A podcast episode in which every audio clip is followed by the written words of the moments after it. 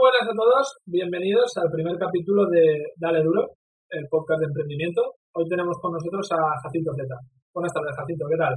Hola, buenas tardes. Muchas gracias por invitarme, Fer. Te voy a llamar Fer, ¿eh? que somos amigos de muchos años y no me sale llamarte Fernando.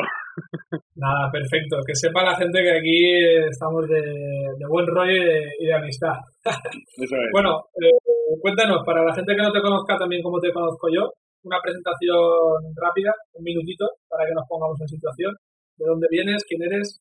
Vale, genial. Pues eh, muy rápido. Eh, bueno, yo estudié ingeniería industrial y me di cuenta de que no me gustaba mucho la carrera. Eh, entonces, desde el primer año, incluso desde, desde segundo bachiller en el colegio, pues empecé a emprender, ¿no? Empecé a lanzar cosas. La mayoría de cosas que lanzaba eran un fracaso absoluto, pero bueno, lancé muchas cosas, fracasé mucho, eh, acabé la carrera más por, por obligación, porque a mi madre le hacía mucha ilusión que yo tuviera un título, pero yo no tenía ningún interés en hacerlo. Y, y seguí emprendiendo, ¿no? Y, y pues hasta ahora eh, acumulé muchos fracasos y pues el último proyecto en el que en el que he estado que se puede considerar más o menos un éxito en función de, de la definición de éxito de cada uno es Flamingueo y, y nada pues pues hasta aquí. Muy bien, pues mira, si te parece, vamos, vamos a empezar al revés de cómo empieza todo el mundo. Vamos a empezar hablando de, de esos fracasos y así vamos yendo de, de menos a más, para que la gente vea que, que, el tema de emprender no es, no es llegar y, y besar el santo.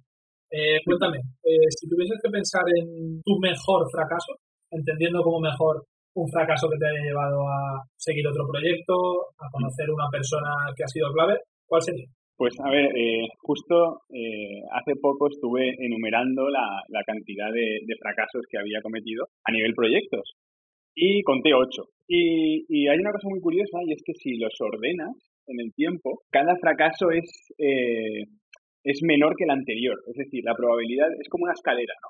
Y es como que cada, cada fracaso me ha enseñado algo y, ha hecho que el siguiente fracaso sea menos fracaso, ¿no? Y, y me da esa sensación de que de que al final, eh, pues cada proyecto fracasado ha sido como un peldaño hacia aumentar la probabilidad de que el próximo tenga éxito. Así que bueno, si quieres te cuento, te cuento el primero que, que tuve, que esto fue en 2010. Eh, bueno, esto está, creo que estaba en, estaba en segundo de bachiller o en primer año de carrera, creo que en segundo de bachiller. Monté un portal que se llama eh, tengotele.com, que el, el, funcionamiento era, era muy sencillo. Era un foro donde la gente podía subir películas, eso les daba puntos y con esos puntos eh, se podían eh, bajar películas. Entonces tú para poder bajar películas tenías que subir películas y se generaba una especie de, pues, de comunidad en torno al pirateo de películas, por así decirlo. Y nada, salió la ley de justo, justo ese año, me llegó un correo diciéndome que, tenía que cerrar el portal. Y yo, claro, como tenía 17 años, me acojoné un poco y dije, hostia, esto, ¿qué cojones? O sea, eh, de verdad estoy haciendo algo tan, tan ilegal. En ese momento la piratería no estaba tan mal vista y, y lo tuve que cerrar, ¿no? Eso fue como, como mi primer fracaso, por así decirlo. Claro, fue toda una sorpresa que no se pudiesen piratear películas, ¿verdad? sí. Es que en ese momento Nadie, tan interiorizado que era, era normal, ¿no? Era usar el caza, me acuerdo, era normal piratear cosas. Nadie se lo veía venir. Nadie se lo veía venir, no, no, no. tenías ahí esa sorpresa continua de que descargabas una película con un título y podías saber cualquier tipo de sorpresa. Sí, sí, sí, sí, sí, totalmente. Y ese proyecto me hizo ganar eh, mis primeros euros en Internet. Eh, gané como, creo que fueron cuatro euros, porque tenía, tenía publicidad con, con Google AdSense en el, en el portal. Y es una mierda, con cuatro euros no, no te da para nada, ¿no? Pero ya la emoción de recibir dinero a través de algo que has hecho en Internet, me pareció una sensación increíble, Fer, de verdad. Claro, tú ahí empezaste por, por donde creo que empezaría todo el mundo que conozca un poquito algo de, de marketing, ¿no? Comienzo un blog, comienzo una web, busco visitas, busco sí. al amigo Uber con sus anuncios y bueno, que, que ruede la página, ¿no? Sí, bueno, en ese momento había una tecnología que se llamaba PHPBB que te permitía montar foros sin saber programar. Eh, entonces yo lo que hice fue monté ese foro y también te permitía eh, gestionar usuarios con diferentes roles y diferentes puntos. Entonces yo monté, monté ese foro PHPBB Y luego me fui a otros foros y lo que hacía era hablarles a, a gente de otros foros de mi foro. Y, siendo muy pesado, pues me llevaba gente a, mi propio foro. No tenía más misterio. ¿eh? ibas, ibas robando usuarios a otros foros, ¿no? Joder, macho, este podcast ha empezado robando películas y robando usuarios. Vamos, vamos muy bien, vamos motivando, motivando a tope. Era muy joven y bueno, eh, no lo he dicho, ahora tengo 28 años y, esto fue hace 11 años y cambia mucho, ¿eh? Pero bueno, ¿para qué voy a mentir? Voy a contar las cosas como son. Claro, ahí me ha llamado la atención mucho que ha dicho que, que cada fracaso es menos fracaso que el anterior. Esto puede ser porque una vez fracasas, luego digamos que mm, ya puedes avanzar más, que un fracaso ya no es el fin, que, que, aprendes que se fracasa y se avanza. Sí, sí, por ejemplo, en este caso que te he contado, pues al final, eh, conclusión final, proyecto cerrado, yo dedico muchas horas, solo gano 4 euros, eh, o sea que en la conclusión es una mierda. Pero ¿qué pasa? Que yo ya sé montar eh, páginas web, ya he recibido dinero, ya conozco Google AdSense, ya me he tenido que enfrentar a conseguir usuarios y toda esa experiencia me la llevo al siguiente proyecto. ¿no? Entonces, en función de cómo lo mires, pues puede ser eh, un fracaso absoluto y meterme bajo una piedra y decir, Jacin, has hecho una cosa y no la, no la ha usado prácticamente nadie, es un fracaso, o Jacin, ¿cuánto has aprendido y vamos a hacer otra cosa, ¿no? Claro. Entonces, para, para las personas que nos estén oyendo, que, que estén masticando la idea de emprender, que hayan arrancado cualquier tipo de proyecto, que no haya seguido hacia adelante, ¿cuál es la motivación principal que a ti te llevó a seguir? ¿Qué te hizo decir, este es un fracaso, pero es el, es el fracaso que me va a hacer arrancar el siguiente proyecto? Yo, bueno, eh, sí que es verdad que hay mucha gente que, que, me pregunta el cómo continúas después de fracasar, ¿no? Es que yo nunca he llegado a tener la sensación de que fuera un fracaso total, ¿no? O sea, yo siempre he dicho, yo quiero montar cosas, ¿no? O sea, soy muy feliz creando cosas, soy muy feliz cuando otras personas usan lo que yo he creado, esa sensación me parece apasionante, y que tenga éxito o no, me importa un poco menos, ¿no? Entonces, eh, pues eso siempre me ha empujado a, hacer más cosas.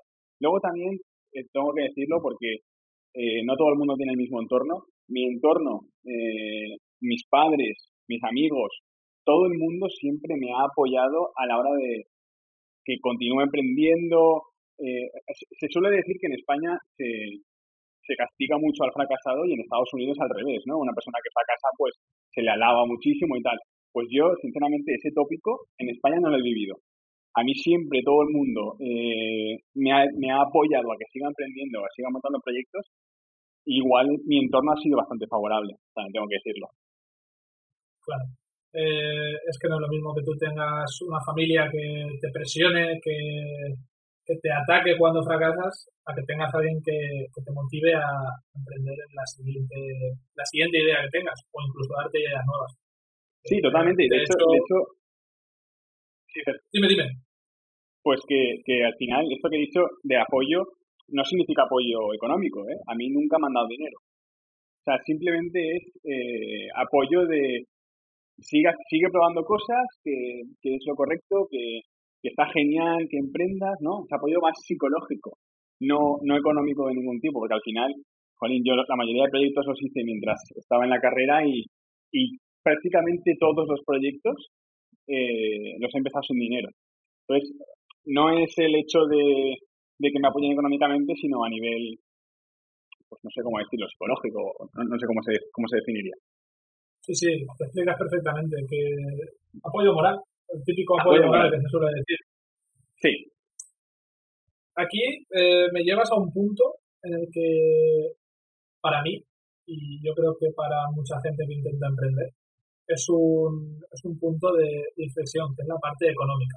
Porque tú dices, yo he iniciado proyectos que, bueno, que no necesitaba gran inversión, que no tenía no tenía una, una, inversión en un stock, por ejemplo, o no tenía una inversión en un local, pero eh, tú ahora eres una persona, voy a poner un ejemplo muy fácil, que has estudiado diseño gráfico, ¿vale? Se te da bien dibujar, te gusta, y tú quieres emprender. Eh, quieres emprender con algo que sabes hacer, algo que te gusta, que en este caso son los dibujos, las artes gráficas, como, como quieras llamarlo, y tú quieres arrancar. Y tú no sabes nada de, mundo web, no sabes nada de redes sociales. A mí lo primero que me para es, vale, me voy a tener que hacer una web, yo no sé hacerla, ¿cuánto me va a costar? Eh, voy a tener que hacer publicidad, redes sociales, no tengo ni idea de lo que vale, porque no he estado nunca en ello, otro obstáculo más. Esa parte, quiere decir, aunque tú no, el negocio en sí no sea un negocio de inversión, porque al final eh, ese negocio es tu tiempo, tu, tu mano, eh, ¿realmente puedes arrancar algo hacer inversión? Eh, yo estoy totalmente convencido de que sí. Que sea posible no significa que sea fácil, ¿vale? De hecho, es algo dificilísimo y, y, y sí que es verdad que hay muchísimos casos en Internet de gente que ha tenido éxito y Internet está lleno de casos de éxitos, pero ¿por qué? Porque los fracasos no se cuentan. Pero lo normal, cuando tú emprendes, lo normal es fracasar. O sea, eso es lo normal. Si tienes éxito, que es raro, eh, pues es genial. Lo que tengo claro es que si no lo intentas es imposible que, que lo vayas a tener. ¿Vale? O sea, eso, quien no lo intenta no lo va a conseguir. Si lo intenta, es probable que fracase no pasa nada, se aprende un montón, yo me lo paso genial, te digo, son, ocho proyectos fallidos y no pasa nada, me lo, he pasado muy bien. Y yo entiendo que, que, bueno, volviendo a lo que, a lo que me comentabas, una persona que, por ejemplo, haya estudiado diseño gráfico y quiera lanzarse a montar algo en Internet, lo que le diría es, eh, hay un montón de formación de calidad y gratuita en Internet.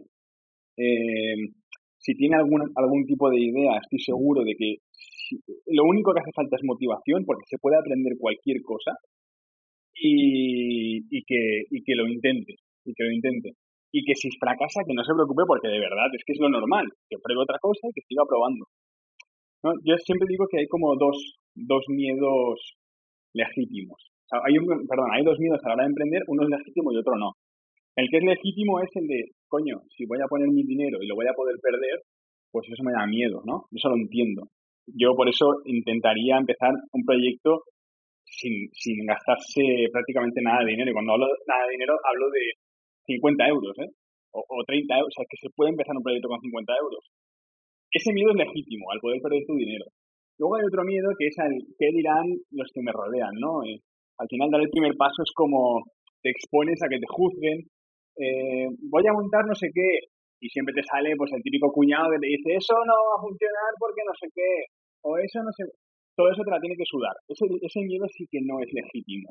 Eso te la tiene que vamos importar cero. Lo que sí que te puede importar es lo del dinero pero como en internet se puede empezar sin gastarse mucho pues entonces yo no encuentro ningún motivo para no intentarlo. Claro es que hablando de este miedo no legítimo como tú lo llamas es muy importante saber eh, la persona que te está dando esa opinión, si tiene criterio o no lo tiene. Es decir, si a mí me viene ahora mismo una persona y me dice, me voy a montar una tienda de zapatos. De zapatos, que no tengo ni idea de zapatos, ni si se están vendiendo, ni si es negocio, ni si no. Y yo le digo, no, no, no, eso lo vas a cerrar mañana.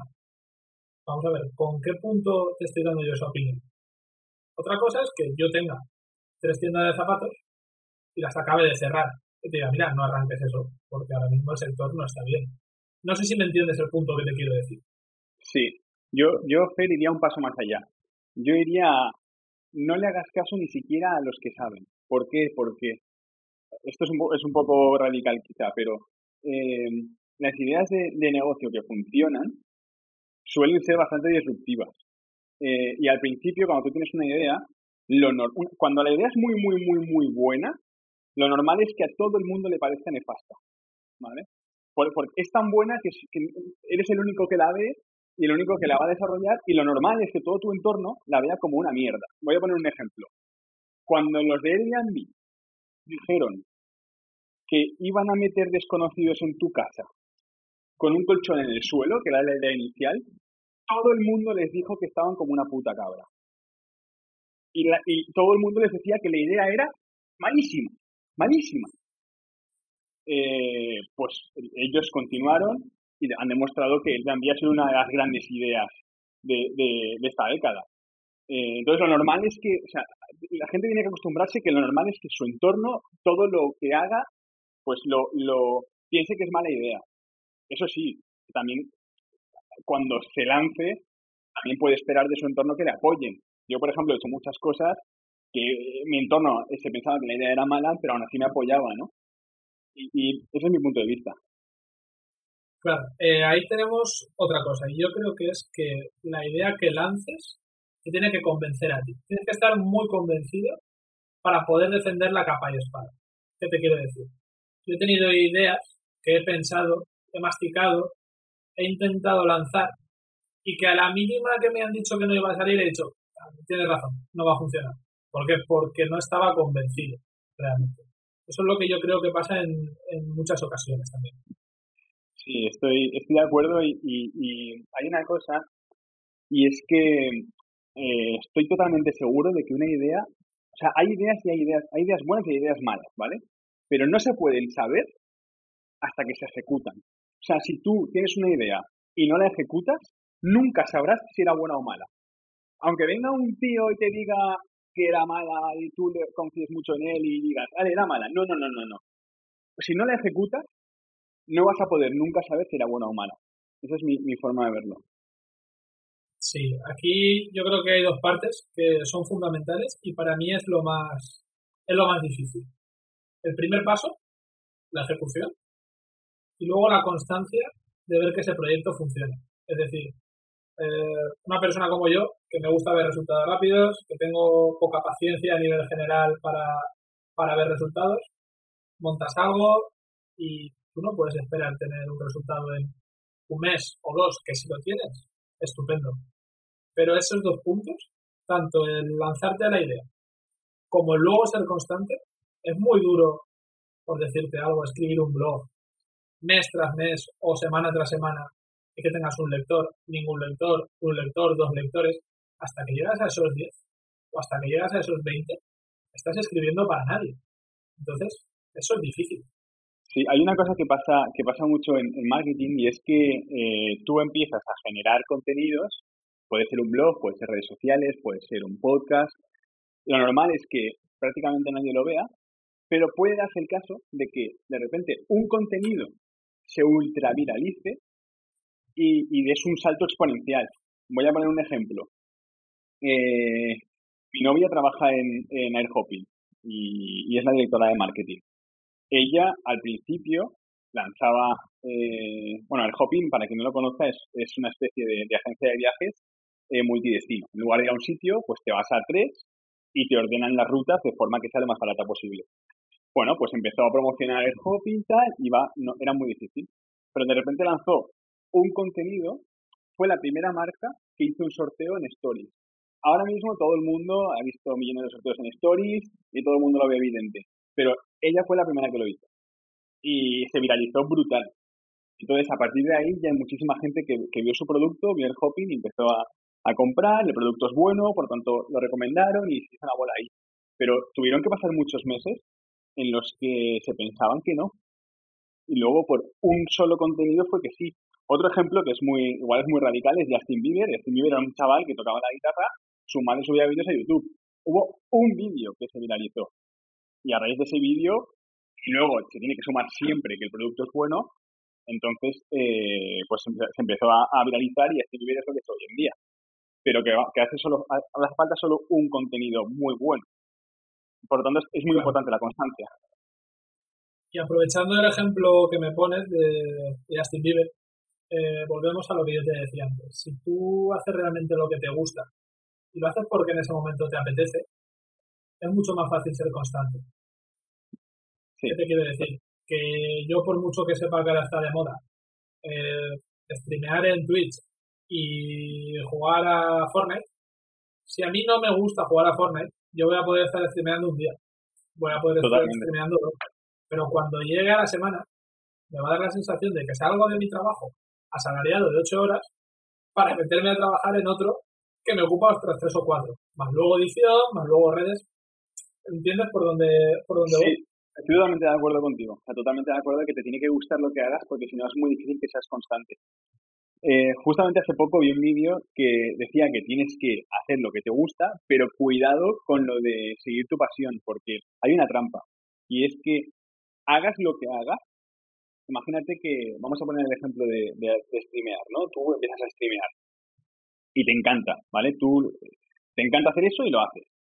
Y eh, vas teniendo éxito. Va a llegar a un punto en el que vas a encontrarte muros y dificultades que te pueden hacer pensar que no te gusta. Y puedes eh, eh, dejarlo por eso. No, es que ya no me gusta. Realmente eh, lo que está pasando es que has llegado a un punto difícil de, pues tienes que superar cierta barrera o, o sea, básicamente lo que quiero decir es que hagas lo que hagas, aunque sea lo que te gusta, llegará a un punto en el que puedes pensar que no te gusta. Porque llegas a un punto que es difícil o que ya te has metido en una rutina y tal. y ahí la solución igual no es, pues voy a dejarlo porque ya no me gusta, sino pues eh, intentar sobrepasar ese, ese muro. Claro. Cuando te choques con, con esa pared que, que, nos puede pasar a todos en cualquier momento, eh, te puede pasar incluso haciendo una dieta, te puede pasar yendo al gimnasio que no ve resultados, el seguir, eso es lo más, lo más importante y lo más difícil a la vez, esa parte de, constancia. Para cerrar la, para cerrar la parte de, fracasos, que ahora quiero que hablemos un poquito de, cosas positivas. Eh, quiero que nos quedemos con tres ideas. ¿Con qué tres ideas te quedarías tú que sacas positivas de un fracaso? Vale, la, primera idea, bueno, voy a pensar primero tres, pero te cuento una ya. Eh, la primera idea es que es muy difícil fracasar y no aprender, ¿vale? Es, ya te digo, de verdad, los ocho proyectos en los que he fracasado, que de verdad es, eh, seguramente fueron una mierda, todos, absolutamente todos me han enseñado algo y, y eso ha hecho que el siguiente eh, me vaya mejor. Eh, luego también la, la actitud a la hora de enfrentar un nuevo proyecto cuando ya has fracasado varias veces, vas cambiando la forma de empezar. Eso también me parece, me parece muy importante. La mentalidad, de la, como la, la versión al, es decir, la tolerancia al fracaso. ¿no? Yo ahora puedo empezar eh, una cosa sin problema y que no me importe fracasar, ¿no? Porque me ha pasado muchas veces y me he dado cuenta de que no es para tanto, no pasa nada. O sea, que un proyecto no funcione, no pasa nada, se monta otro y ya está. Y que y hay otra otra idea que, que me parece importante y es que las personas no somos, o sea, a ver, ¿cómo voy a decir esto sin parecer un poco imbécil? A ver, la, la idea es no pasa nada. A mí me llaman imbécil muchas veces y sigo vivo. Tranquilo. La, idea es, la gente no está pensando en ti. ¿Vale? es decir, no, no eres el centro del universo. La gente no está pensando a ver si fulanito eh, fracasa o y tal. Sí que piensan en ti. Probablemente un segundo, dos segundos a la semana, para que te hagas por ser radical, ¿eh? Entonces, que no te preocupe tanto lo que piensen los demás, porque tampoco están pensando tanto en ti que yo desde, nuestro punto de vista, desde, o sea, por ejemplo, yo pienso en mí mismo y me da la sensación de que pues la gente, pues, pues claro que piensa en mí, ¿no? Porque es súper importante, no sé qué, no sé cuántos, el ego. El ego me dice que los demás, pues, estarán pensando en lo que yo haga y si fracaso, no sé qué, no sé cuántos. ¿Cuál es la realidad? Sí, que le dedican uno, dos segundos a la semana, tres como mucho, de miles de segundos. Entonces, que tampoco eh, le demos tanto poder a los demás de, de, en nuestra toma de decisiones. De acuerdo. Te había, te había pedido tres ideas, pero como me has extendido tanto esta, te la voy a dar, te la voy a dar como válida. Te la voy a dar como válida. Ha salido bien del aprieto. Vale, gracias. Bueno, vamos a hablar ahora de la parte de éxitos. Eh, yo creo que no podemos pasar por aquí sin hablar de lo que yo creo que ha sido el mayor book que tú has hecho, tu mayor éxito, Flamingueo. Cuéntame, eh, aparte de lo que todos ya sabemos, cuéntame qué es lo que hay detrás de, de Flamingueo. Es decir, no quiero saber que ha sido un negocio de éxito, no quiero saber qué ha pasado por lanzadera.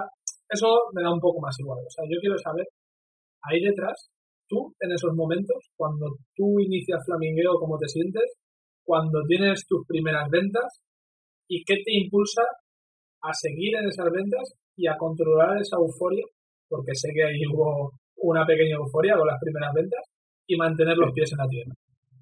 Vale, pues justo viene muy bien esta, esta pregunta, con justo lo que hemos hablado antes, y es que, eh, para que te hagas una idea, Flamingueo empezó en EDEM, que es una universidad eh, de Valencia, ¿no?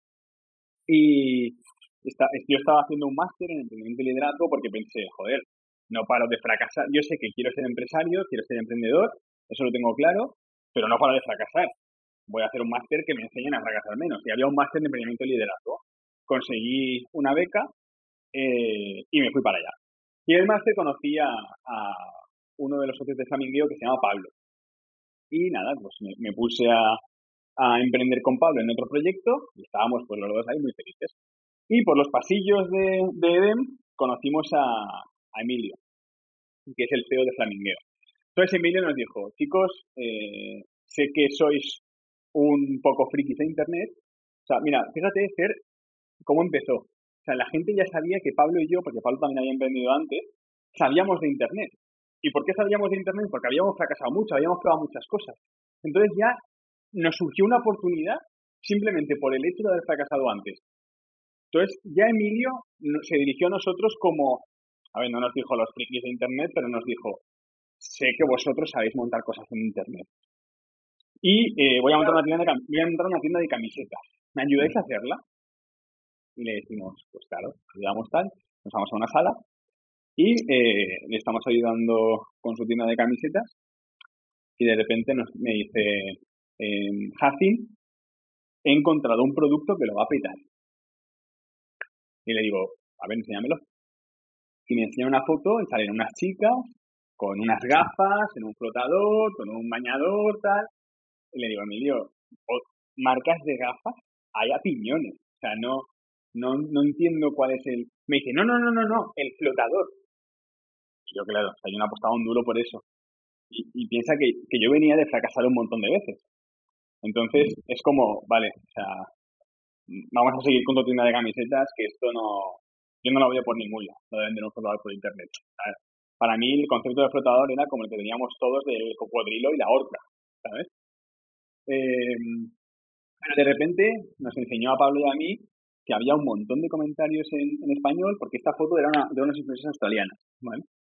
Y en la, en la cuenta de las empresas australianas había muchos comentarios en español que ponían, lo quiero, lo necesito, dónde puedo comprarlo, y entonces eh, dije, hostia, Emilio, esto ya no es una fumada. O sea, aquí ya me estás, o sea, me estás enseñando pruebas de que hay una diferencia, diferencia entre oferta y demanda. Y nos dimos cuenta de que no se podía comprar en España. Entonces, eh, para que te hagas una idea, la idea era vender un flotador por internet. O sea, que tampoco hay que tener ideas, que eso, eh, no hay que tener ideas loquísimas, ¿eh? eh no, ahí, ahí para mí el valor es, eh, en ese momento, no sé qué estaría haciendo él para darse cuenta de que en ese anuncio o en esa tienda de flotadores de, era, una, foto de Instagram, una foto de Instagram de una, de una influencer australiana. Y ya está. O sea, simplemente él vio los comentarios y dijo, ¿a qué tiro? ¿A qué tiro? Porque hay una, hay una demanda nadie está ofertando esto, pues oye, si hay una demanda y nadie lo oferta, pues oye, el primero que lo oferte se lo lleva al agua. Fue algo así, ¿no? Quiero entender. Sí, sí, fue, fue, fue exactamente así. Fue exactamente así. Entonces, claro, pero aquí no fuimos los únicos en ver eso. Empezaron a salir marcas como champiñones, que ahora te contaré. Eh, y bueno, eh, nos convenció a Pablo y a mí, además Emilio le ponía mucha pasión al tema y dijimos, ostras, aquí puede haber algo, ¿no? ¿Y qué pasó? Que Pablo y yo eh, estábamos en un momento de nuestra vida en la que, o sea, eh, piensa que estábamos haciendo un máster para, para aprender a emprender y fracasar menos. O sea, no, no queríamos dedicarle mucho tiempo a otro fracaso. Entonces, ¿qué hicimos? Ejecución máxima. Y cuando digo ejecución máxima fue, nos metimos un, una prisa de lo, para que te hagas una idea. Eh, dijimos, vale, quedamos mañana. Quedamos y dijimos, vale, tenemos una hora para el nombre del logo. Sea, éramos así, ¿eh? Una hora nombre y logo. Si pasa una hora y no hay nombre ni logo, lo primero que, lo primero que se nos ocurre, la primera palabra.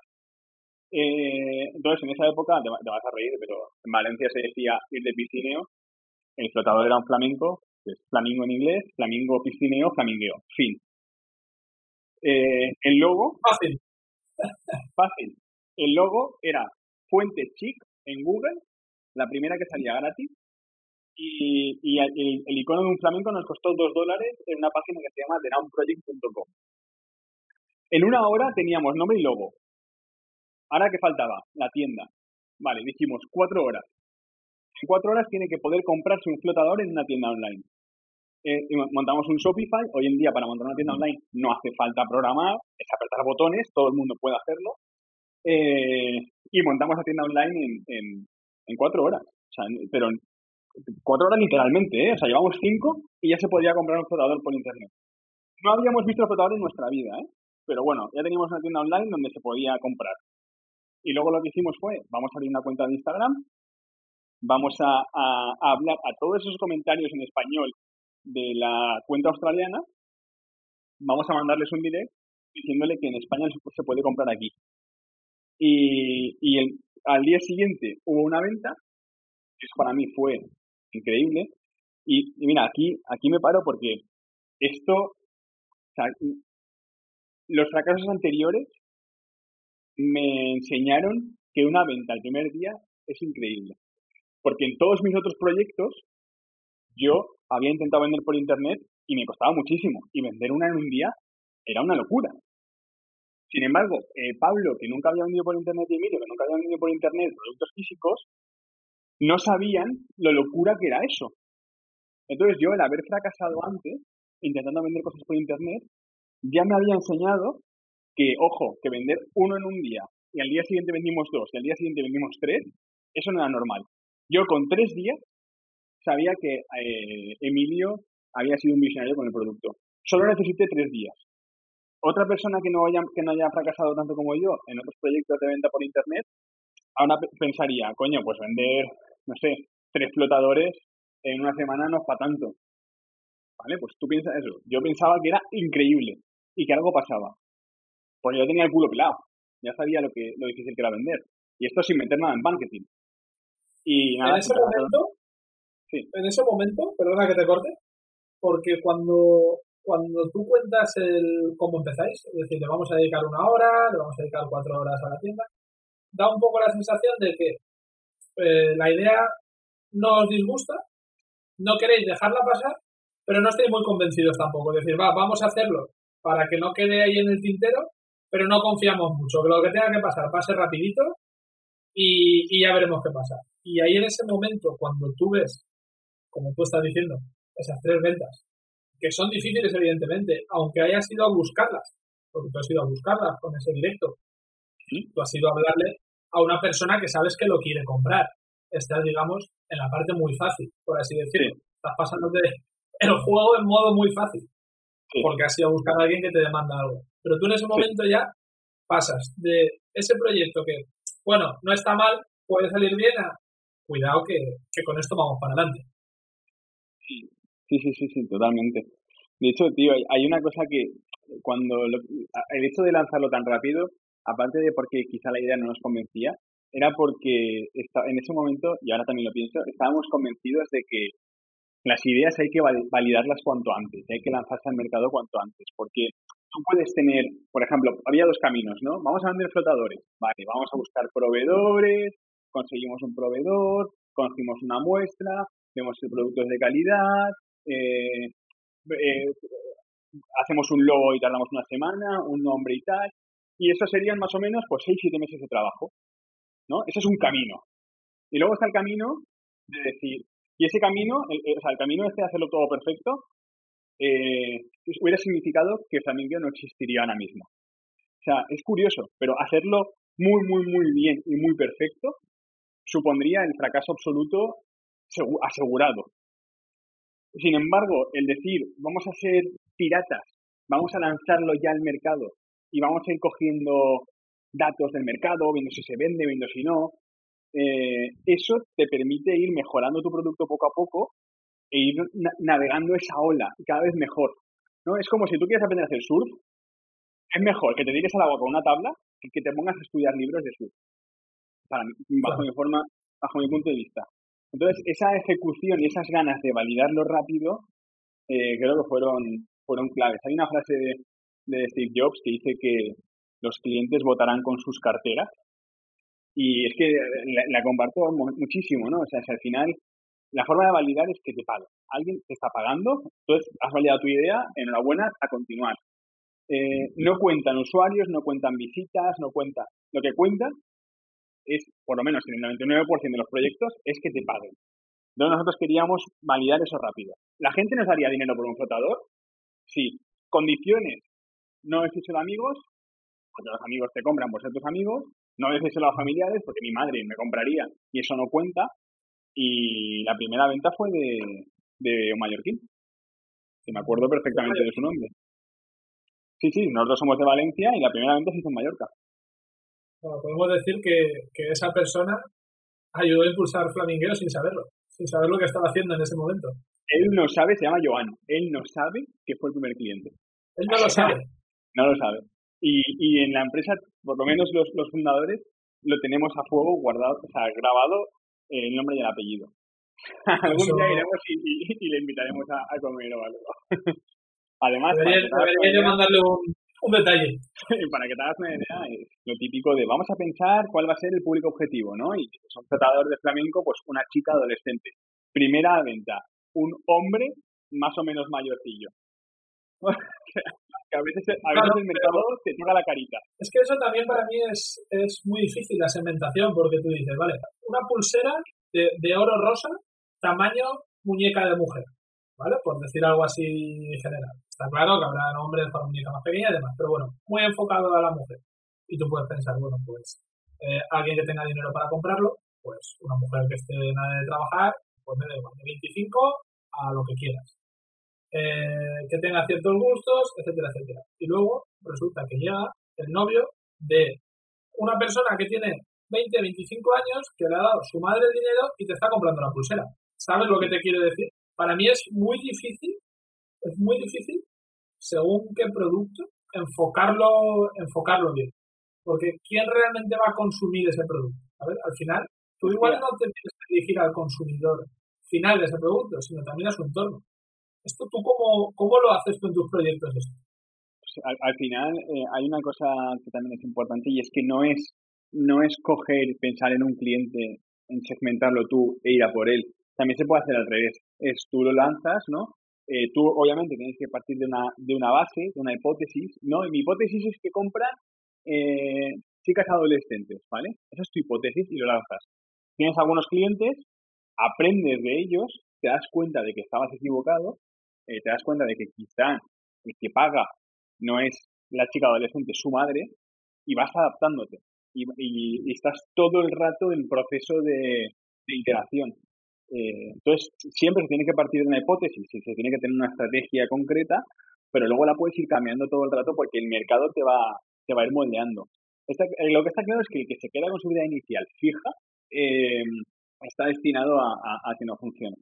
De hecho, me atrevería a decir que la mayoría de proyectos, la mayoría de empresas gigantescas no empezaron haciendo lo que están haciendo ahora. O sea, simplemente han, sabido pues ir pivotando, iterando, conociendo al público y cambiando eso, cambiando lo otro, ¿no? Y, eso ayuda muchísimo.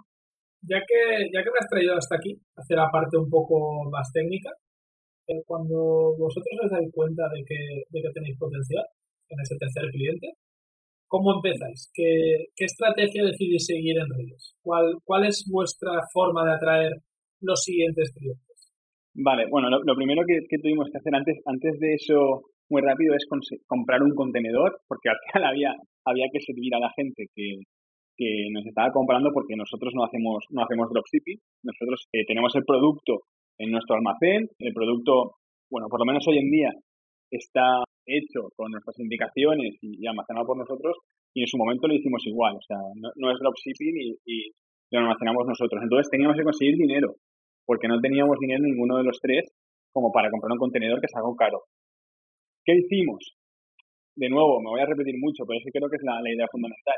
Como yo estaba harto de fracasar y sabía que lo que estaba pasando, aunque para mucha gente no fuera mucho, yo lo veía como una animalada. O sea, yo decía, es impresionante que hayamos vendido nueve flotadores en siete días yo eh, convencía a, mi socio Emilio y Pablo, que tampoco fueron difíciles de convencer porque también son unos motivados como yo, a pedir un crédito en el banco. Fuimos a la Caixa y la Caixa nos, dio un préstamo de 25.000 euros con aval personal.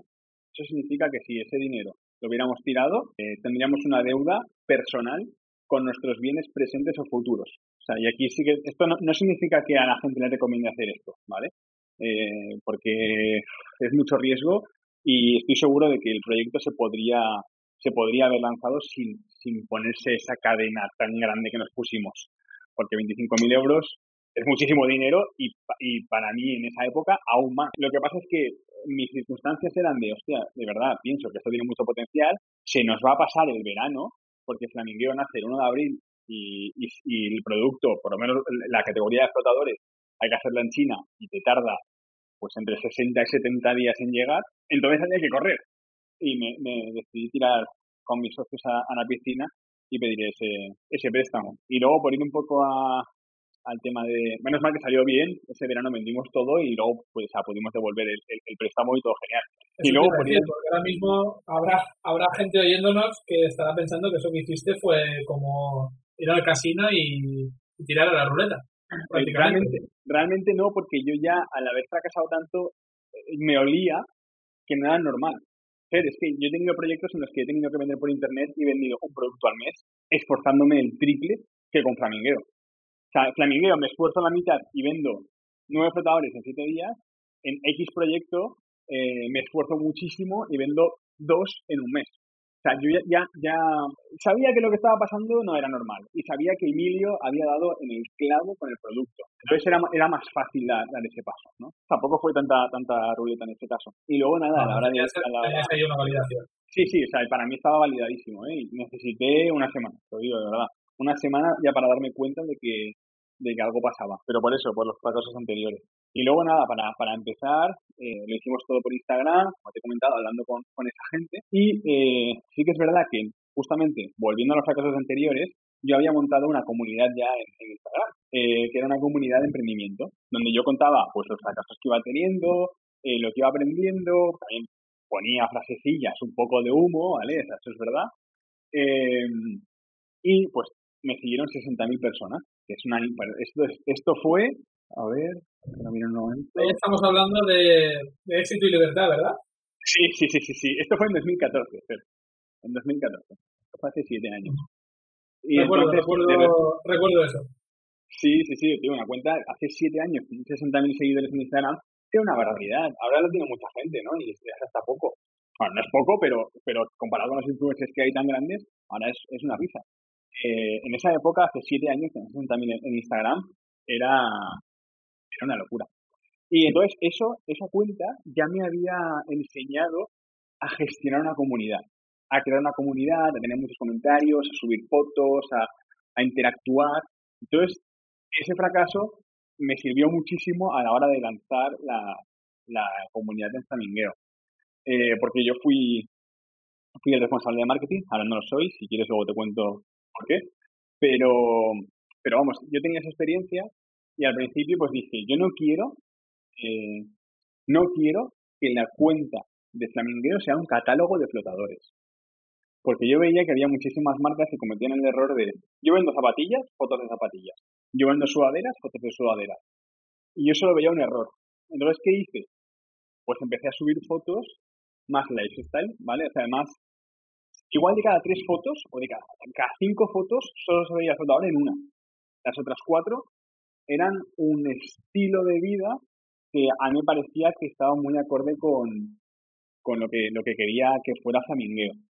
Eh, entonces, intenté convertir la cuenta de flamingueo en una cuenta más inspiracional, más que en una cuenta de una marca. De hecho, hoy en día, mucha gente cuando piensa en flamingueo eh, no lo ve tanto una empresa, lo ve más un rollito, por así decirlo, y creo que ese fue el primer éxito. De hecho, eh, la primera semana empezamos a, bueno, yo ponía igual cinco fotos al día, eh, o sea, estaba todo el día, ¿vale? hice todo tipo de técnicas al principio, como seguir a 400 personas, dejarlas de seguir, todo lo, yo iba a hacer, hacer de verdad lo que hiciera falta para que ese mundo funcionara sobre todo también porque teníamos a las espaldas un, préstamo. Entonces eh, yo me levantaba, cogía el móvil, eh, me metía en Instagram, era el mayor pesado del mundo, publicaba cinco veces al día, obsesionado con eso, hasta tal punto que Instagram nos quitó la cuenta, porque nos ponía que éramos un bot y nosotros nunca hemos usado ningún bot para publicar, ni para seguir a gente, ni nada de eso, y nunca eh, hemos comprado nada de seguidores ni nada. Y era simplemente porque estaba tanto tiempo siguiendo a gente rápido, dejándola de seguir, eh, haciendo esas cosas que se pensaban que era un bot. Eh, al final conseguí recuperar la cuenta. Hay una cosa que es muy curiosa y es que me llegaban mensajes de este tipo. sois una cuenta super Tumblr. Sois la cuenta más Tumblr de España me encanta lo Tumblr que sois. Y yo no tenía ni puta idea de que era Tumblr. Tumblr es una red social, para mí es una red social. ¿no? es como si alguien te dice, Fer, eres super Facebook. Yo digo, ¿qué cojones? O sea, ¿qué me estás diciendo, no? Entonces, me, eso, no sería un cumplido ahora mismo. no, no, no, eso sería como que tienes 60 años ya. Pero eso sería eh, muy mayor. Sí. Y, y, nada, entonces me, me, puse a indagar, y qué cojones me está diciendo la gente de que la cuenta es super Tumblr, ¿no? Eh, y les, les, pregunté, les pregunté, oye, ¿qué es esto de Super Tumblr, no sé qué? Y me dijeron, sí, sí, son cuentas que eh, hacen que comunican buen rollo entre amigas, comunican espacios blancos. Yo me volvía loco, ¿verdad? yo pensaba, ¿qué cojones? No entiendo nada. Pero, tío, me esforcé, entendí el rollo Tumblr y dije, vale, creo que la comunicación de Flamingueo tiene que ser, vamos a crear la cuenta Tumblr más grande del mundo en español y entre todo ese lifestyle vamos a meter nuestros productos. Y creo que esa, esa ha sido la diferencia principal de Flamingueo con otras marcas de flotadores, porque igual que, que Emilio fue visionario y vio el producto, otras personas también lo vieron y lo empezaron a lanzar a, la vez que nosotros. Pero esas marcas eh, ya no existen y la nuestra sí. Creo que ayudó mucho el, el tema de pensar en las redes sociales más como en vamos a crear una comunidad, vamos a crear una audiencia generando contenido que les mole más que un catálogo de productos. Aquí quiero que toquemos dos temas. El primero, relacionado con la comunidad, lo voy a dejar para luego, porque me parece extenso y súper interesante. Y luego te voy a atacar un poco. Voy a atacar un poco con el tema de Instagram. Esas primeras fotos que subí eran fotos que tú cogías por internet, eran fotos hechas por vosotros.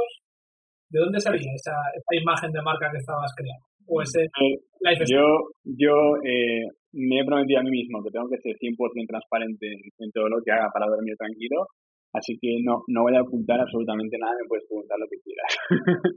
eh, las, fotos, las fotos no eran nuestras, las fotos las cogimos de una tienda australiana, que esto no, no, no está bien, ¿vale? No, no es correcto. También es cierto que la, que la, la cuenta australiana, o sea, la, la tienda australiana no mandaba a España, por lo tanto, dentro de que esto sigue estando mal, por lo menos no le quitábamos mercado a, esta tienda australiana. Y la idea era, vamos a variar rápido, vamos a poner las fotos de esta tienda y si se vende, pues ya conseguiremos nosotros el producto y haremos nosotros sesiones de fotos. Entonces las fotos igual duraron, no sé, unas semanas, porque enseguida cogimos una muestra e hicimos una sesión de fotos, pero sí, sí, usamos, usamos fotos de, una tienda que no era nuestra. Ahora mismo todo el contenido de Flamingo es 100% nuestro, pero en ese momento no. De hecho, te voy a contar otra, te voy a contar otra piratada, que creo que, a la gente le, puede interesar o por lo menos se puede estar preguntando. Si montáis la tienda el primer día y al día siguiente vendéis, ¿cómo servís? ¿No? Entonces, lo que hacíamos era, llamábamos al cliente, o sea, había un pedido, Shopify, pues cuando hay un pedido te suena el móvil, ¿no? Me metían el pedido, veíamos el, el número de teléfono de la persona y llamábamos. Decíamos, hemos tenido un problema de stock, podemos hacer dos cosas. O te devolvemos todo el dinero inmediatamente, hay un botón en Shopify que le das y todo el dinero se transfiere otra vez al cliente, o te puedes esperar 30 días, que es lo que cuando tenemos stock, que realmente la realidad era que es cuando por, por primera vez veremos el producto, ¿no? Porque el producto tarda 60 o 70 días en llegar, pero al principio pedíamos aviones, que es mucho más rápido, que te revientan el margen, porque es carísimo importar por avión, pero por lo menos nos permitía servir, ¿no? Prácticamente todo el mundo decidió esperar. De hecho, casi convertimos, un problema en, una virtud. Y es que cuando a un cliente le llamas por teléfono y le dices, oye, mira, nos hemos quedado sin stock, muchas gracias por comprarla, esa atención la valoran casi más que el hecho de que todo salga bien. Entonces, al final fue hasta, hasta, hasta beneficioso. Y claro, como esto fue en abril, la gente se podía esperar 30 días. Y, así empezamos. Ahí, las fotos de, esta tienda que dices, me imagino que sería la misma tienda con la, en la que, os dio la idea, ¿no? Que tenía esos comentarios. Quiero pensar. Bueno, la, idea.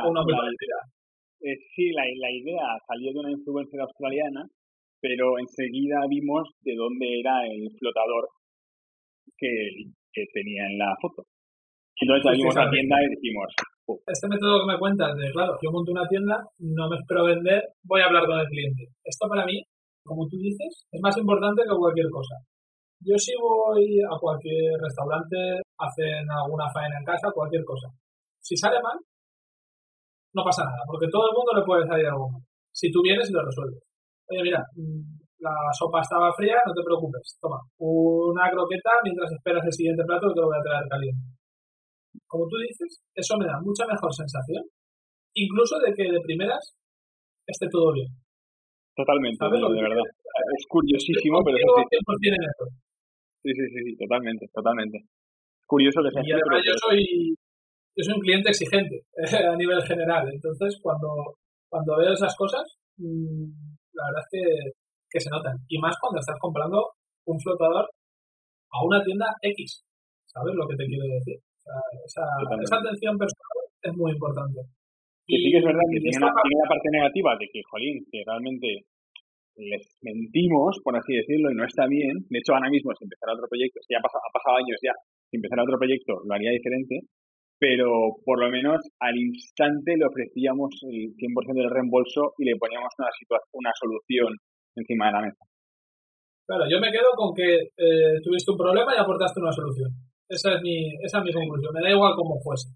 ¿Sabes lo que te quiero decir? No, no intentaste mentir, tienes 15 días, luego otros 15. No. Fuiste claros, de una forma o de otra. Oye, olé, ¿sabes? Ahí no puedo, ahí no puedo decirte, no puedo decirte nada. Luego, eh, el tema de, del shooting, porque la verdad es que la imagen de Flamingo es buena. Cualquiera que conozca. ¿El tema del qué? Perdón, que he oído eso. El tema de el tema de, de, las fotos, de, de, toda la promo. Es decir, en el momento en que cambias de, de esas fotos prestadas por la tienda australiana a, a las fotos hechas por vosotros, esos primeros esos primeros modelos, porque habrá gente que dirá, claro, si tú tienes dinero para pagar modelos, o tienes dinero para hacer regalos y que te promocionen, o tienes productos de sobra, es muy fácil conseguir hacer un shooting. Si vosotros mismos hacéis las fotos, si vosotros mismos las editáis, si, si ahora hay alguien que nos está oyendo que dice, mira, yo tengo un producto que creo que es muy bueno, tengo una idea buena, pero no tengo los medios económicos para o bien regalar producto para que algún influencer intente eh, promocionar el producto o bien pagar una sesión de fotos. Ahí cómo, cómo hicisteis eso, de dónde salían los modelos, de dónde salía el fotógrafo. Vale, pues eh, el primer shooting que hicimos, bueno, al final nuestro objetivo era quitar las fotos que no eran nuestras lo antes posible. Conseguimos eh, a través de Alibaba un proveedor de, flotadores, le pedimos unas muestras, las muestras no las tienen que fabricar porque ya están hechas y encima te lo mandan por DHL Express que te llega entre 7 y 12 días, o sea que, jolín, es un servicio que es impresionante. Y eh, lo que hicimos fue, vamos a sin gastarnos dinero, porque nosotros cuando empezamos a hacer las fotos, todavía no habíamos pedido el préstamo. O sea, las primeras fotos de, de, Flamingueo, pues, se estaban, sabíamos que íbamos a pedir, pero ni siquiera teníamos el dinero. Y sabíamos que el dinero era íntegro para comprar producto. No íbamos a, gastar dinero en otra cosa. Ni marketing, ni, ni salarios, ni nada. Era comprar, queríamos comprar flotadores con el dinero del préstamo para venderlos nosotros.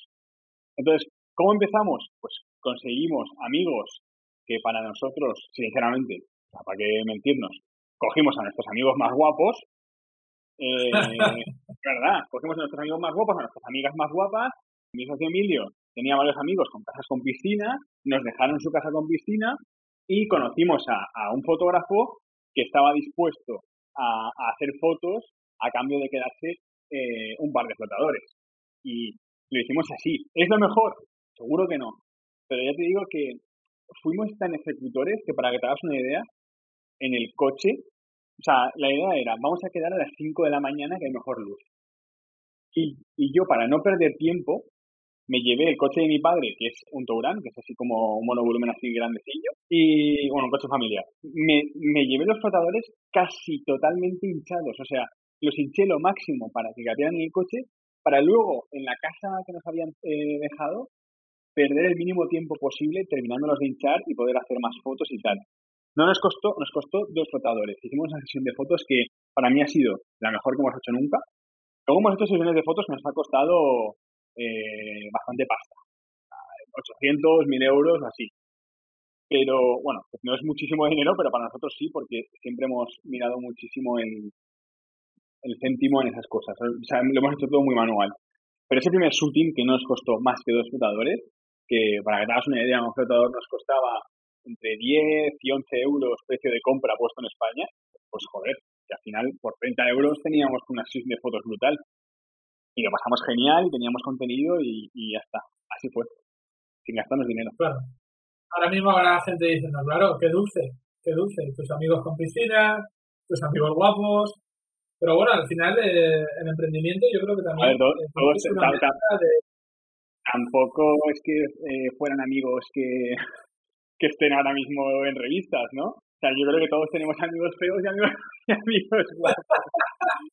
Ahí ten, cuidado que, que, igual te está ganando enemigos.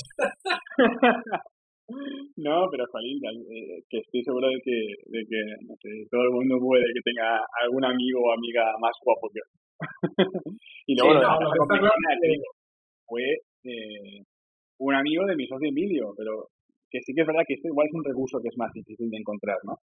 Pero, pero ya le digo, o sea, si al final somos tres personas, tres socios, uno de los tres eh, era probable que tuviera algún amigo que tuviera una casa con piscina. Y así fue. Aquí, para salir ya un poco más de, del comienzo, del inicio, si tú ahora tuvieses que volver a emprender, aparte del proyecto que llevas a la marcha, que ahora lo comentaremos, ¿tú realmente necesitarías esos dos socios para un proyecto nuevo o crees que es mejor emprender en solitario? Pues depende de muchísimos factores. Eh, si, por ejemplo, tú eres capaz... A, ver, si miras las empresas que suelen tener éxito, suelen estar formadas por varias personas, varios socios al principio. Las empresas hechas por una única persona son bastante raras, ¿vale?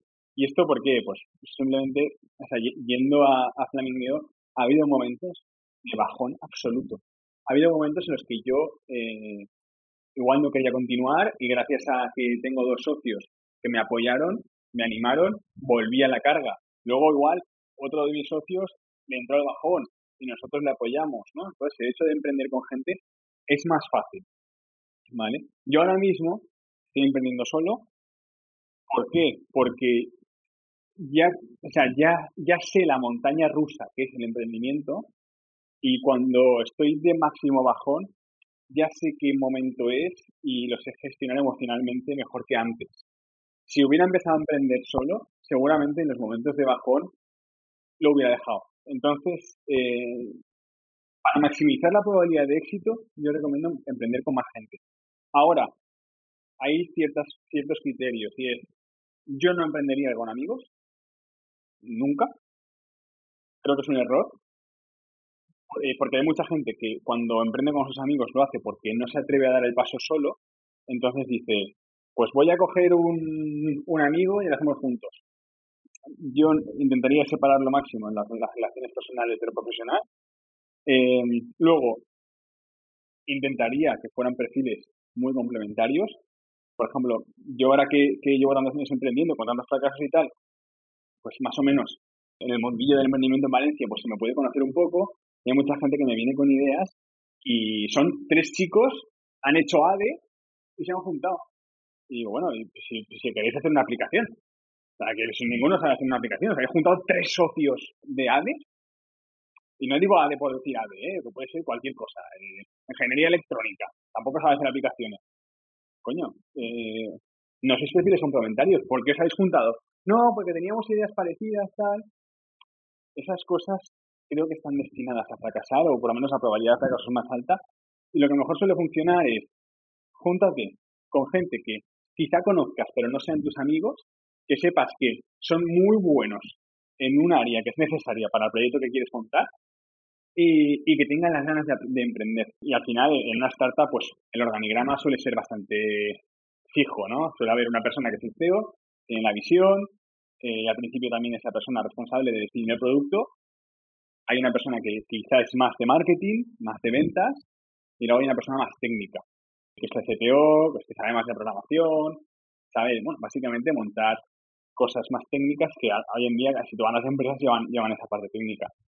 Si os juntáis tres socios que hacen lo mismo, pues mal, mal va. Esto, como consejo tuyo, si estás empezando, emprende con alguien más, pero que no sea tu amigo. Y además de eso, intenta que sea complementario a ti. Que no seáis dos clones, que no os hayáis juntado porque tenéis la misma idea y no vayáis a aportar nada más. Esto nos lleva a la parte de las comunidades que hablábamos antes. Si tú estás metido en una comunidad de emprendimiento, pues entiendo que tú a través de Lanzadera habrás conocido a mucha gente, tendrás feedback de gente de diferentes sectores y demás. Entonces, la importancia de participar en comunidades de emprendimiento, en comunidades de desarrollo, ¿eso para ti es importante? No es obligatorio, es enriquecedor. O sea, es ayuda, ayuda. Eh, por ejemplo, a mí me pasaba que, pues antes lo normal era que la gente con la que me rodeara, pues no fuera emprendedora, no, no tuviera esa, esas ganas de lanzar cosas como, como tenía yo. Entonces yo no conocía mucha gente que fuera como yo en ese aspecto, ¿eh? eh justo en el, momento de emprender. Cuando descubrí que había un sitio en Valencia que juntaba formación de emprendimiento, acelerador, una aceleradora que está en Zadera y un vehículo, de, un fondo de inversión que es Angels, dije, joder, eh, qué pasada. Y me metí ahí, me metí ahí a través del máster que, gracias a, a EDEM pues me dieron una beca y empecé a conocer gente que también tenía esa inquietud de, emprender. Entonces ya podía tener temas de conversación que quizá con otras personas no podía tener, me motivaba, me hablaban, me hablaban de, los, de sus fracasos, yo les hablaba de los míos, pues te facilita un poco las cosas.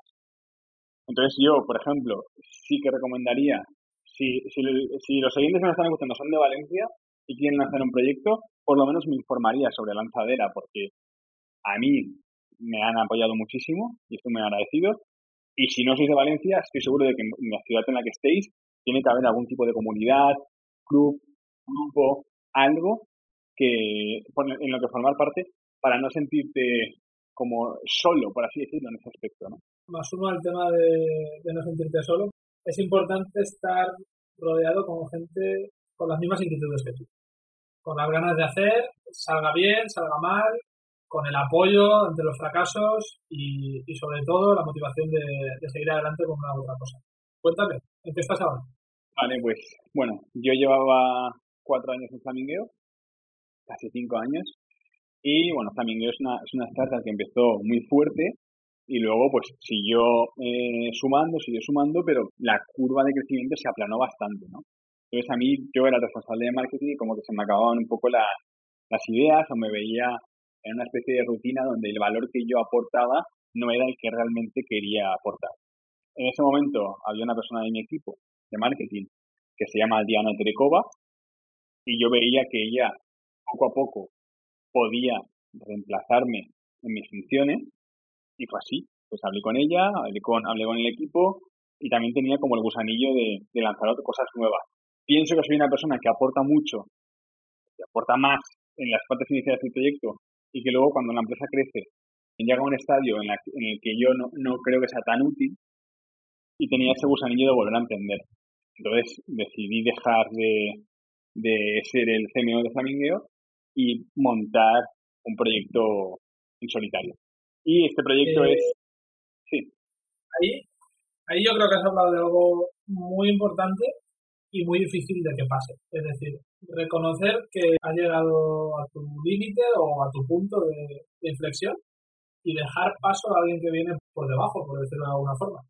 Esto, muy pocas empresas o muy pocos directivos, como quieras llamarlo, creo yo que sean capaces de, de hacerlo. Y eso como, como persona te define para mí. Esto, yo creo que esto es porque desde hace bastantes años bueno, igual bastantes años no, pero desde hace bastante tiempo, eh, controlo bastante mi propio ego. Yo era una persona que no tenía ningún tipo de ego, ¿vale? De hecho, no me creo especial en nada.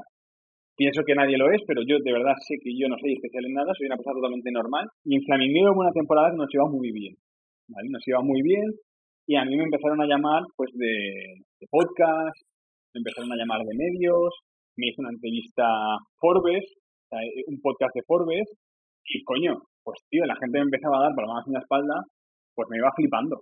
No, yo creo que es normal, ¿no? Que iba como levitando un poquito. Entonces, cuando empezábamos a tomar las decisiones, porque también a mis socios también les pasó, empezábamos a tomar las decisiones desde el ego, desde el somos unos putos cracks, todo lo que hagamos va a estar bien, la empresa empezó a ir mucho peor. Mucho, mucho, mucho, mucho peor. Eh, y nos dimos cuenta de que, hostia, a ver, que somos tres chavales que vendemos flotadores por internet, que no estamos cambiando el mundo, por favor, los pies en la tierra, ¿eh? Queremos unos, o sea, no, estamos para estar tan flipados. Y entonces fue un baño de realidad tremendo cuando yo, fue como despertar de un sueño. Y pensar, hostia, Jacín, ¿pero qué, te, ¿pero qué te has escrito? ¿Qué eres? Y como lo pasé tan mal, o sea, fue una, época que yo lo pasé mal. O sea, fue, fue dura para mí, ¿no? Y, al final todo se resume en aprendí a controlar ese ego y me di cuenta de que, de que el ego es malo siempre. Y cuando, entonces, el, el momento en el que me di cuenta de que yo estaba sumergido en una rutina donde no aportaba tanto valor o no tenía ideas nuevas, como no tengo ego o lo gestiono bien, jolín, pues quizá Diana lo iba a hacer mejor. Y si Diana lo va a hacer mejor, ¿por qué estoy ocupando yo un puesto si, si no tiene sentido que lo ocupe, no? Y fue así. Me quedo con esa reflexión. El punto ese en el que decís, chicos, cuidado, que lo que tenemos aquí montado es un chino con buen marketing. Podemos, decir eso. No, sé si lo llamaría así, pero bueno, sí, sí, o sea, sí, o sea, que, que, tampoco estamos haciendo, justamente Borja, Borja Grau, que es amigo, amigo de los dos, me, decía un día, tío, que no haces chips para la NASA.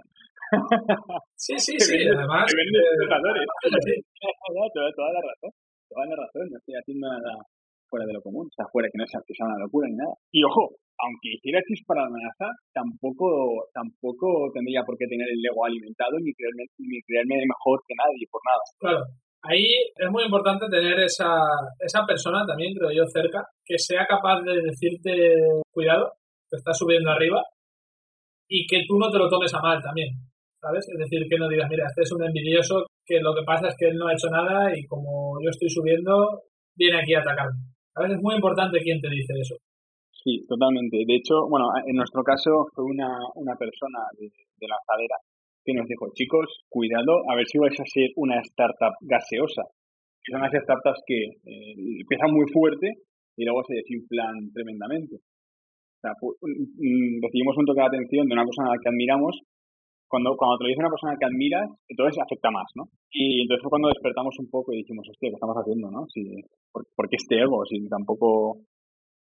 somos tres chavales que, y es que además que es que el ego no, no, aporta nada, en ningún momento, no aporta nada. Sí, es, es algo que es, difícil lidiar con él. Como tú bien dices, no aporta nada. Tenemos que ir limpiándolo. Te voy a decir una cosa, no tenerlo aporta mucho.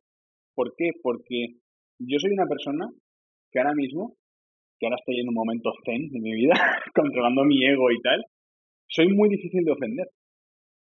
Porque como eh, tengo mi ego totalmente controlado, aunque una persona intente hacerme daño, va a ser muy difícil que lo consiga. Porque no va a conseguir eh, que yo piense otra cosa de mí o que o, no va no va a poder atacar a mi ego. Entonces, si alguien va de frente contra mí, lo va a tener muy difícil a la hora de hacerme pasarlo mal. Eso es porque en este momento pues he aprendido un poco a gestionar ese ego.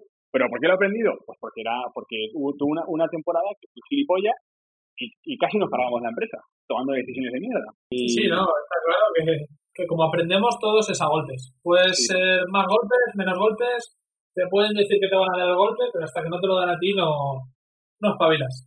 Eso, eso está claro. Entonces sales de aquí, dejas la parte de marketing y te pones a programar. Sí, sí, sí, es un poco, es un poco loco. Eh, bueno, yo en Flamingueo veía, hemos tenido desarrolladores en Flamingueo y yo veía que, Jolín, me encantaba su trabajo, ¿no? Y decía, Jolín, es que el, el desarrollo lo que hagas tiene un resultado concreto, ¿no? Yo me, encargaba de hacer campañas de marketing y yo no tenía ni puta idea de si mi campaña era buena o mala. Yo la lanzaba y podía ser la hostia de campaña llegar a, millones de personas o podía ser eh, una campaña que, que no había nadie, ¿no? Sin embargo, el, trabajo tan lógico y matemático de los desarrolladores me, llamaba la atención. Y en Flamingueo, muchas de las acciones de marketing incluían desarrollo. Yo involucraba, mucho la parte del desarrollo en las acciones de marketing. Eh, hemos llegado a lanzar aplicaciones en Flamingueo, hemos hecho hemos puesto partes de la web que, tenían programación. O sea, la parte técnica y la parte de marketing siempre las hemos juntado muchísimo. Entonces me empecé a acercar a ese mundo. Eh, de repente descubrí un curso que se llama CS50 de Harvard, 100% gratuito y online. Lo, lo, hice, me encantó y me di cuenta de que hay muchísimas posibilidades a la hora de juntar marketing y programación. Y me obsesioné en la cuarentena, me obsesioné con el tema de la programación. Empecé, a estudiar entre 5 y 6 horas al día eh, durante 2-3 meses. Me vi como preparado para emprender solo, ¿no? Porque sabía de marketing por mi trabajo en Flamingueo, había aprendido a programar, obviamente, no te voy a decir que soy un desarrollador senior, ¿no? Eh, totalmente junior, pero bueno, ya era capaz de hacer las cosas que se me ocurrían y, fue cuando junté las dos cosas y dije, vale, eh, voy, a, voy a lanzar este proyecto. Y este proyecto es Check My Prices, que, que bueno, para quien no lo conozca, que imagino que será todo el mundo porque acaba de empezar, Eh, es, una plataforma que permite a, fotógrafos vender productos digitales por Internet. Eh, ¿Qué productos digitales? Pues, por ejemplo, presets de Lightroom, que un preset al final es un filtro. Entonces, un fotógrafo cuando, cuando edita sus fotos, pues suele tocar muchísimos parámetros, decenas de parámetros, ¿no? Y si tuviera que tocar decenas de parámetros en las 100 fotos que ha disparado, se tiraría horas, ¿no? Entonces, lo que hacen es se guardan unos ajustes y cuando vuelcan las fotos, todas las fotos se editan solas.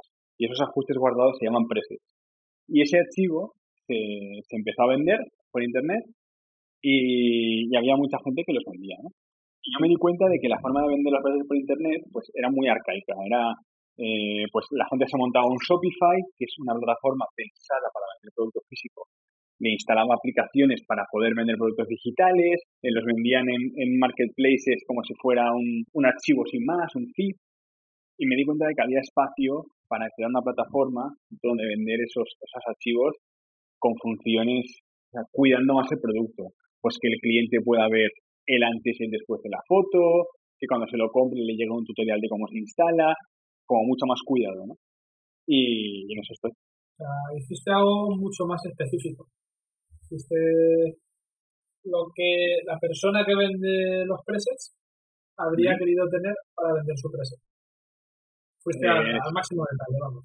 Sí, sí, sí, sí. Tú aquí en, este proyecto, para, para, para ir acabando con esta parte, tú estás teniendo un feedback de tus vendedores, por así decirlo, de, de esas personas que usan tu plataforma para vender. Te, lanzan ideas, te, te, dan propuestas de mejora, les preguntas tú a ellos. Sí, de hecho hablo con ellos prácticamente todos los días. Como la plataforma al final está 100% desarrollada por mí, tengo toda la información de quién se registra, quiénes son, sus emails y tal, y lo utilizo sinceramente para, hablar con ellos. Y hay muchísimos cambios en la plataforma que vienen por, por ellos, ¿no? Al final son las personas que saben de, de vender productos de fotografía. Si lo tuviera que decidir yo todo, que no soy experto en ese mundo, sería una patata de plataforma. Pero, por ejemplo, eh, ahora voy a lanzar una función nueva que es que los fotógrafos van a poder editar fotos de los seguidores, de sus seguidores, manualmente. Entonces, un, un seguidor puede pagar al fotógrafo, al fotógrafo le llega una foto, el fotógrafo la edita y se la devuelve editada.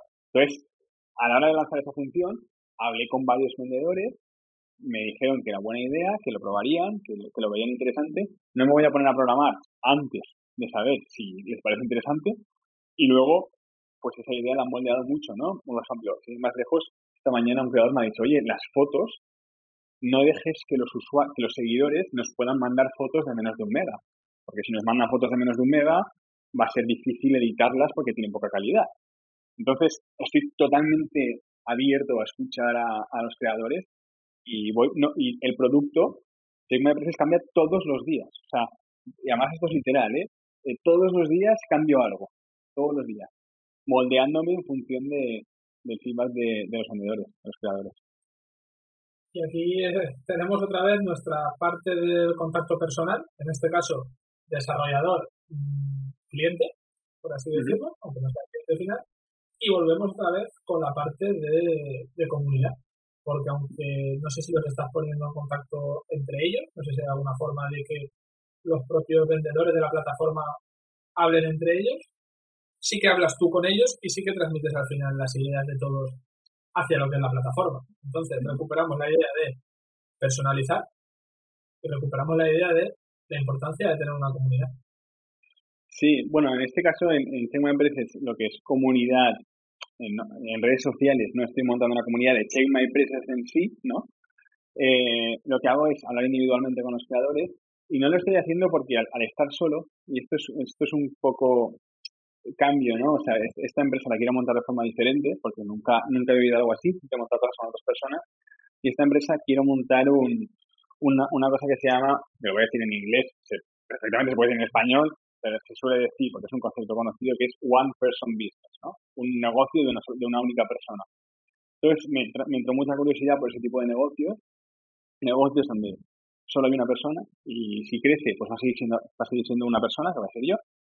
Y, y entonces eh, el problema que tiene este tipo de negocios es que tienes que renunciar a cosas.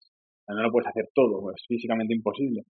Entonces, esto es bueno y malo. Es bueno porque te obliga a priorizar y hacer solo lo importante, y es malo porque hay cosas que no puedes hacer. Y una de las cosas que decidimos hacer es publicar en redes sociales. En Check My no hay no se publica nunca, no hay nada, no hay ninguna ninguna publicación. Los creadores los estoy intentando conseguir. Bueno, los primeros creadores los conseguí a mano, hablándoles por Instagram.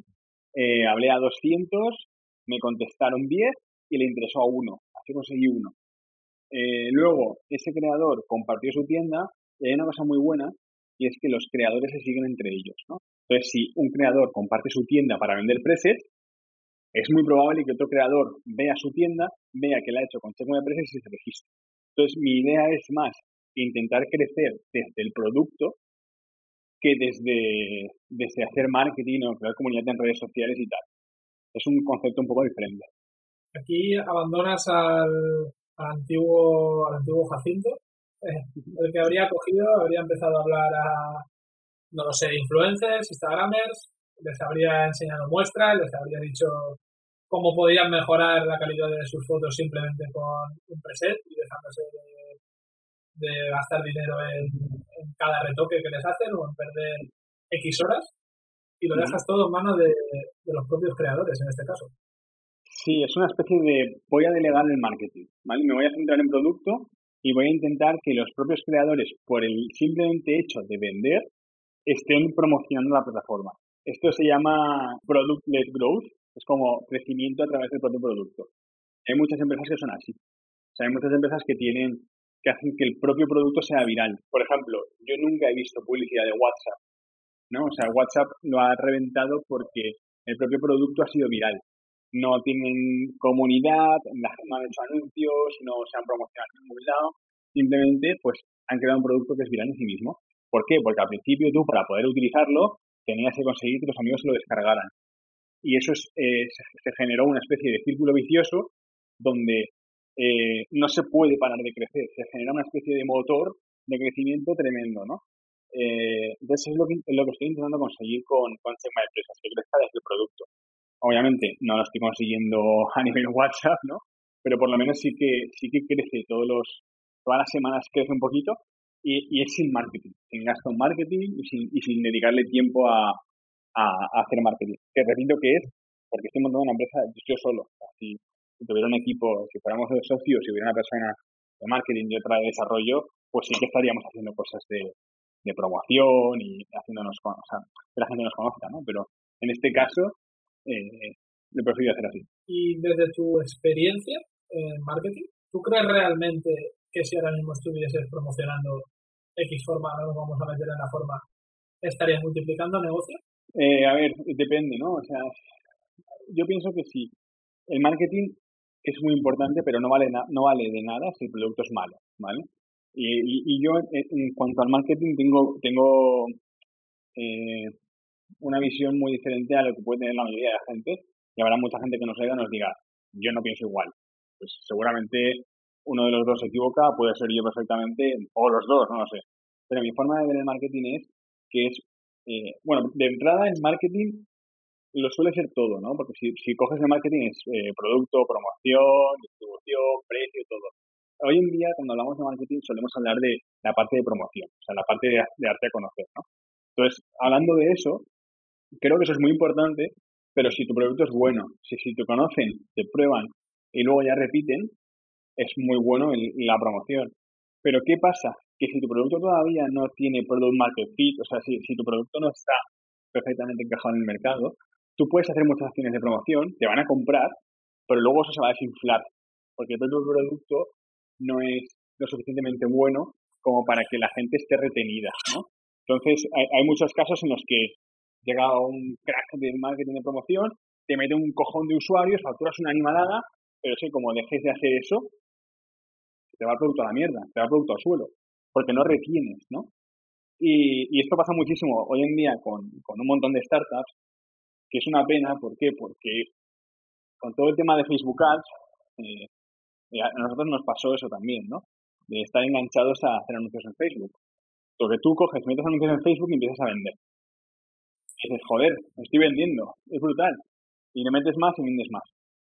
Pero ¿qué pasa? Que como metas menos, vendes menos, ¿eh? O sea, esos clientes que has conseguido no se han quedado ya contigo, porque tu producto igual no es suficientemente bueno nos engañamos a veces con el tema de Facebook Ads vendiendo cuando realmente hay que pensar quizá más, más en el producto. Pero bueno, también es una misión un poco complicada. Yo creo que, que ha cambiado tu, percepción. Ahora eres más ahora eres más desarrollador, ahora buscas que lo que es tu producto, en este caso, vaya bien y que a través de, buen funcionamiento y de, y de la utilidad eh, se desarrolle por sí solo. Totalmente. De hecho, bueno, lo mejor, para mí lo mejor son las dos cosas son las dos cosas. Pero ahora mismo, si tengo que jugarme con una, prefiero eh, intentar crear un producto y que crezca poco a poco, más que lanzarlo y que crezca mucho y que el producto no esté al 100%. Sí, a mí me da un poco la sensación, me da un poco la sensación de que aunque sepas que contratando a una persona que tratase soporte técnico, que te llevase una comunidad, que publicase fotos, que fuese a buscar, estás sacrificando esa parte por la idea o por la convicción de querer montarlo tú solo. No sé si es así, pero es, un poco la, sensación que me da. Es decir, te gusta que salga bien, te gusta programarlo tú mismo, te gusta estar modificándolo y no quieres perder tiempo en otra cosa, pero tal vez alguna parte de ti sí que piensa que, oye, si tuviese y ese alguien que no quiero tener, esto despegaría más rápido. No lo sé, es un poquito la sensación que me da al, al ¿eh? después de, Después de la hora y media que llevamos hablando. ya, ya llevamos ya hora y media. Eh, bueno, al final eh, estoy seguro de que el mejor equipo posible para Check My Preset no soy yo solo. De hecho, si tuviera que pensar en el mejor equipo para Check My Preset, quizá no estaría ni yo. Eh, pero sí, que, sí, que, es verdad que hay gente que se uniría al proyecto y el proyecto iría mejor, seguro. Ahora mismo, eh, a nivel pagarles, como es un proyecto que todavía no es rentable, no, no existiría el caso, pero bueno, siempre está el caso de coger y decir, enamorar a alguien y decirle, mira, te voy a dar parte del proyecto a cambio de que lo montes conmigo. Eso podría pasar y eso no lo estoy haciendo. ¿Por qué no lo estoy haciendo? Porque eh, me apetece tener esta independencia de ser totalmente autónomo.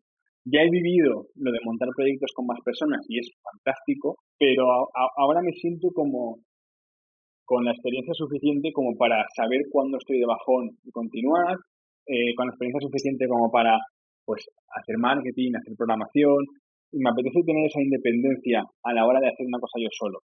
No significa que vaya a hacer menos, al revés, o sea, trabajo un huevo de horas, pero tener esa autonomía, no depender de nadie, no tener, no tener empleados y tampoco jefes, e incluso tampoco tener inversores, o sea, ser tú solo, que es muy duro y no se lo recomiendo a nadie, por lo menos a, nadie que esté empezando, en este punto de mi vida a mí me da cierta autonomía que me gusta. Queda claro.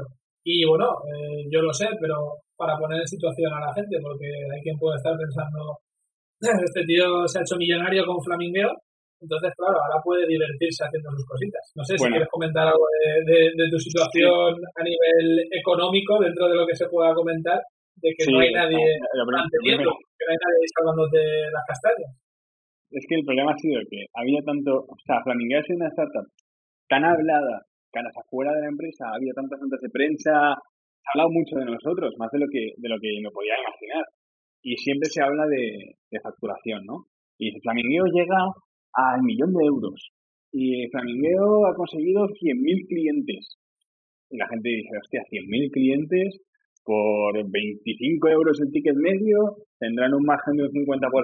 Empiezan a hacer cálculos de ese tipo y la conclusión es, Hacking está forrado. ¿Vale? Pero eso no, eso no es así, o sea, eh, no estoy forrado ni mucho menos. De hecho, ya me gustaría. Ahora mismo, sí que es verdad que tengo unos ahorros que me han permitido yo hace seis meses, o sea, yo sigo siendo socio de Flamingueo, pero no cobro porque no trabajo en Flamingueo. Entonces, me estoy manteniendo con mis ahorros, ¿vale? Y eso es verdad que, que no todo el mundo lo puede hacer, pero esos ahorros son, son, son finitos. Para que te hagas una idea, te voy a decir exactamente el dinero que tengo, ¿vale? eh, no, tal cual. O sea, es, que no, es que para que la gente vea que no tengo mucho. Tengo, de hecho, mucha gente se va a sorprender de, hostia, qué poco dinero tiene. Tengo 23.000 euros invertidos y a día de hoy tengo el 28% de Flamingueo que si lo pones en, si lo valoras a su última valoración, es una animalada de dinero, ¿vale? Porque Flamingueo es una empresa que ahora mismo es grande, eh, tiene muchos clientes y, y ese, ese 28% vale mucho. Lo que pasa es que eso no significa que sea precio de mercado. Eso no significa que yo diga, voy a vender mi 28% y me vayan a dar el dinero de la última valoración de Flamingueo. La última valoración de Flamingueo es 1.600.000 aproximadamente el de la empresa. Entonces, no funciona así, no funciona, hostia, el 28% de 1.600.000, eso es lo que tengo tal. No, porque si fuéramos, a, no lo hemos hecho, ¿eh? pero si fuéramos a mercado a, a, vender esa parte, no tengo ni idea de cuándo nos ofrecerían. Quizá 100.000, quizá mil, no lo sé, no lo sé. Entonces, eso es muy ambiguo y no se puede saber cuánto, cuánto vale. Pero a, nivel dinero, dinero, tengo 23.000 euros. Más el porcentaje de Flamingueo. Fin, no tengo nada más. Muy bien, pues lo vamos a dejar, lo vamos a dejar aquí con eh, no millonario, chicos, y, por eso estoy jugando. bueno, muchas gracias y espero que este podcast le sirva a alguien con que le sirva a una sola persona para iniciar o para continuar, eh, yo me doy más que por satisfecho. Muchas gracias por estar aquí conmigo, por contarme tus cosas y tus intimidades. y espero que estado cómodo.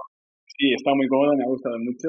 Te deseo muchísimo éxito con, con, este, con este podcast. Me ha gustado mucho el formato, que es muy, muy libre y muy, muy natural.